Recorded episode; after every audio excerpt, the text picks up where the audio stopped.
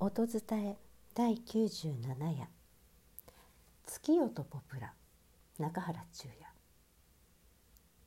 木の下陰には幽霊がいる。その幽霊は生まれたばかりのまだ羽弱いコウモリに似てしかもそれが君の命をやがては狙おうと待ち構えている。木の下陰にはコウモリがいる。そのコウモリを君が取って殺してしまえばいいようなもののそれは影だ。手には取られぬ。しかも時たま見えるに過ぎない。僕はそれを取ってやろうと長い歳月考えあぐんだ。けれどもそれはついに取れない。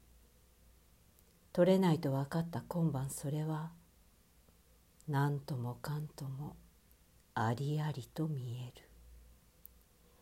月夜とポプラ。